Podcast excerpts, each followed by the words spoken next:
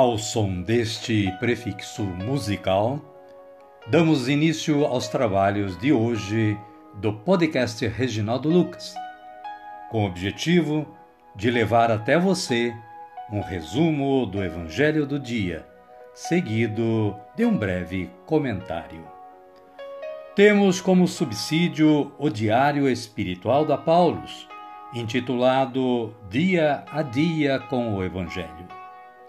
Pretendemos com isso despertar o interesse dos ouvintes a uma leitura mais aprofundada da Palavra de Deus. Caríssima, caríssimo, bom dia, boa tarde ou quem sabe uma boa noite para você.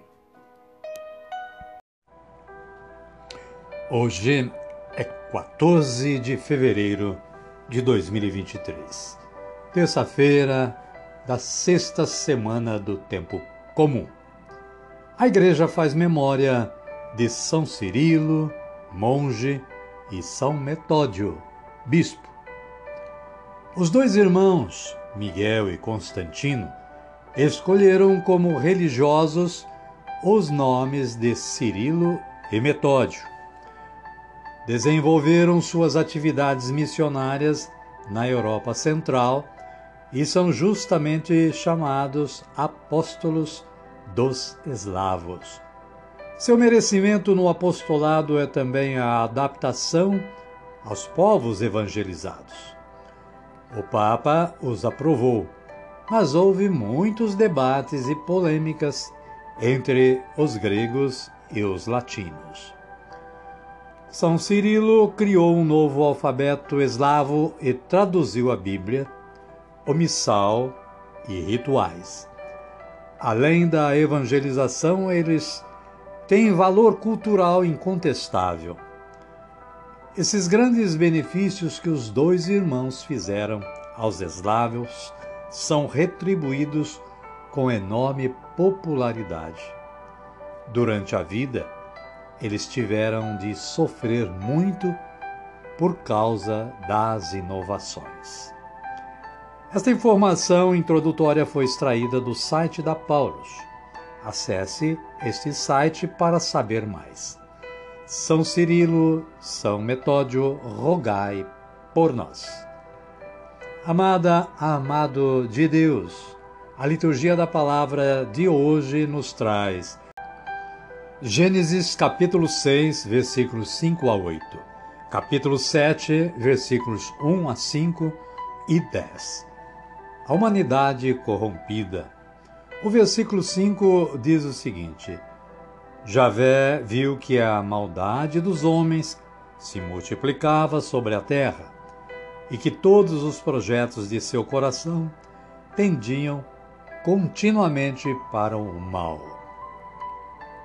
O salmo responsorial é de número 28 ou 29, conforme seja a sua Bíblia.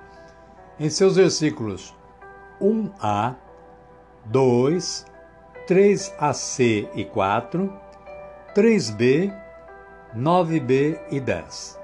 Com antífona: Que o Senhor abençoe com a paz o seu povo. E o Evangelho de Jesus Cristo, segundo Marcos, está no capítulo 8, versículos 14 a 21. Fala do fermento dos fariseus. O versículo 14 diz o seguinte: Eles se esqueceram de levar pães e não tinham senão um pão consigo na barca. Amém, querida? Amém, querido? Então vamos orar. Vamos dizer assim: Vinde, Espírito Santo, e enchei os corações dos vossos fiéis, e acendei neles o fogo do vosso amor. Enviai o vosso Espírito, e tudo será criado e renovareis a face da terra. Oremos. Ó Deus que instruístes os corações dos vossos fiéis com a luz do Espírito Santo, fazei que apreciemos retamente todas as coisas, segundo o mesmo Espírito, e gozemos sempre da sua consolação. Por Cristo, Senhor nosso. Amém. Agora sim, agora estamos preparados para acolher o Santo Evangelho, ouvindo este cântico de aclamação.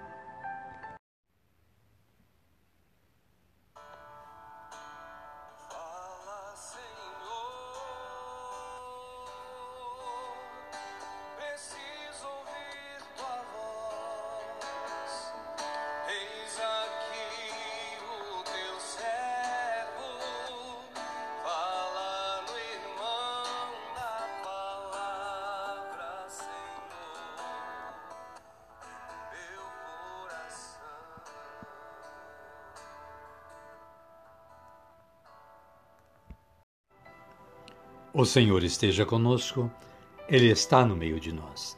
Evangelho de Jesus Cristo segundo Marcos. Glória a vós, Senhor.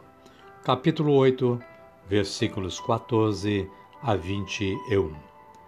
Naquele tempo, os discípulos se esqueceram de levar pães. Tinham na barca apenas um pão. Então Jesus lhes recomendou: Atenção! Cuidado com o fermento dos fariseus e com o fermento de Herodes. Eles discutiam entre si: é porque não, tem pão, não temos pães. Percebendo isso, Jesus lhes disse: Por que vocês discutem por não terem pães? Ainda não entendem nem compreendem? Vocês têm o coração endurecido? Palavra da salvação. Glória a vós, Senhor. Caríssima, caríssimo, o breve comentário da Paulus nos diz que, mesmo vendo a generosa partilha de pães e peixes realizado por Jesus, seus discípulos são incapazes de reconhecer a divindade dele. Para despertá-los da lerdeza em compreender, Jesus ilustra seu recado com a figura do fermento dos fariseus e de Herodes. O fermento dos fariseus corresponde às suas ideias de um Messias nacionalista e político, dominador dos outros povos.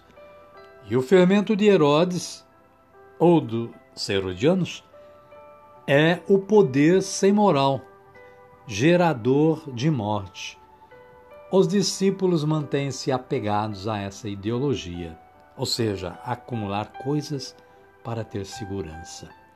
E têm dificuldades de dar um passo para reconhecer e acolher a novidade de Jesus, que é partilha e vida abundante para todos. Vêm os sinais, mas não enxergam a ação de Deus. Ouvem magníficas palavras, mas não se entregam à mensagem libertadora do Mestre. Amém, querida? Amém, querido? A minha oração de hoje é assim: Senhor, livrai-me dos desejos egoístas e dai-me um coração que sinta e amenize a necessidade dos irmãos. Amém. Querida, querido, Chegamos no momento de agradecer. Agradecer a Deus, elevando nossos pensamentos como Jesus nos ensinou a fazer. Vamos erguer nossos braços e dizer assim: Pai nosso que estais nos céus, santificado seja o vosso nome. Venha a nós o vosso reino, seja feita a vossa vontade, assim na terra como no céu.